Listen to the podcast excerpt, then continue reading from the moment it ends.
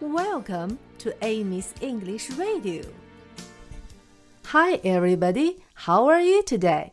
小朋友们，今天我们终于要学整首歌的最后一句了。Chug, chug, to, to, off we go. 这个声音是不是很好玩呢？你们都猜到了，它模仿的是火车开动的声音。现在。我们一起来开火车吧！Chug chug to to，chug chug to to，chug chug to to，chug chug to to。Off we go 的意思是我们走了。Off we go.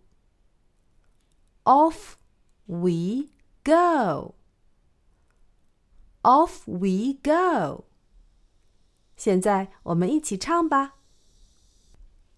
Down by the station, early in the morning, see the little puffer bellies all in a row.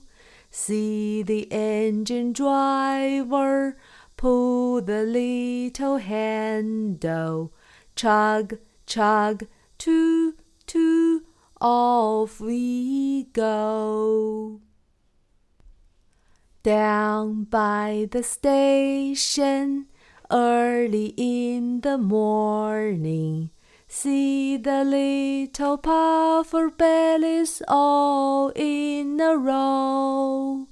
See the engine driver pull the little handle, chug, chug, toot, toot, off we go.